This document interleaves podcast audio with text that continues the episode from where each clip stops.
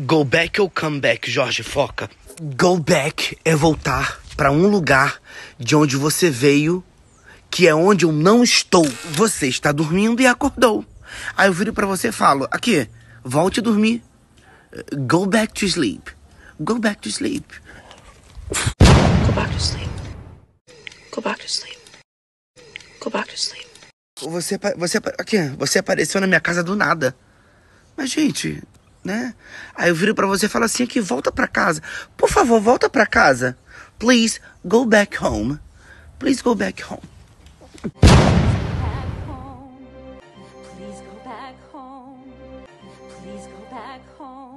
Já o comeback é você voltar pro lugar onde eu estou. É, é. Você fala pra pessoa voltar pro lugar onde você está, foca. Eu recebi uma visita e na hora que a visita tava indo embora, eu virei pra ela e falei assim: ah, volta pra ver a gente. Volta pra ver a gente aqui, volta. Come back to see us.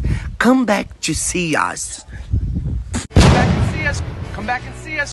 Come back and see us. A, a pessoa resolveu ir embora da minha vida. Ah, por favor, volta pra mim. Ah, please come back to me.